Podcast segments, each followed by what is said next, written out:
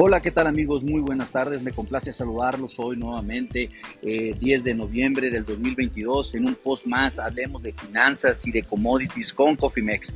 Bueno, en esta ocasión, eh, lo prometido deuda. Quedamos de notificar eh, la decisión del Banco de México en relación a política monetaria.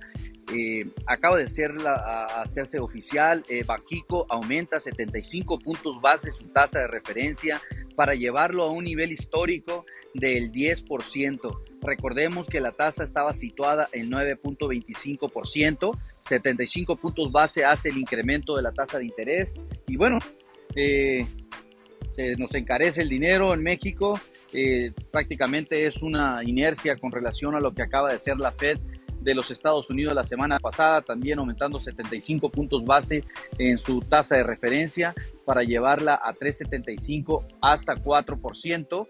Eh, en ese rango se manejan ellos por rangos prácticamente.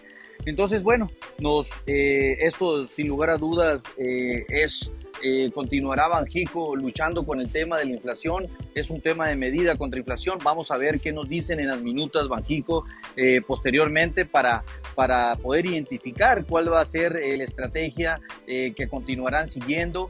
Cabe recalcar que la, junta, la Junta fue mayoría, votó en mayoría para el alza de 75 puntos base y que pues prácticamente en los últimos, en la últimos, en la última década, por así decirlo, siempre van en la misma inercia que va la Reserva Federal de los Estados Unidos, eh, en, esa misma inercia suben 50 puntos, suben 50 puntos para mantener el equilibrio de las tasas de interés contra Estados Unidos y no perder, obvio, la competitividad a nivel mundial.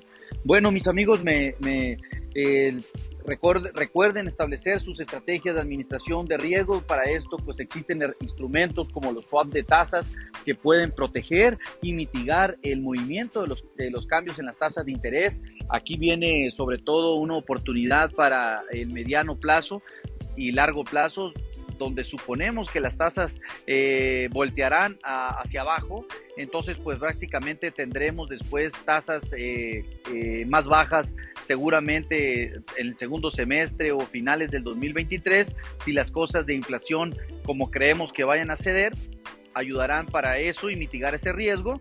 Y pues obviamente también hay instrumentos para no quedarse con eh, tasas altas eh, de pago en, sus créditos eh, en, el, en, el, mediano y largo plazo. Estén atentos, nosotros podemos desarrollar estrategias acorde a la medida. No duden en comunicarse con nosotros. de parte de todo el equipo de Cofimex, le damos las gracias por, por atendernos. Que tengan una excelente tarde y les recuerdo que lo peor es no hacer nada. Un fuerte abrazo, hasta luego.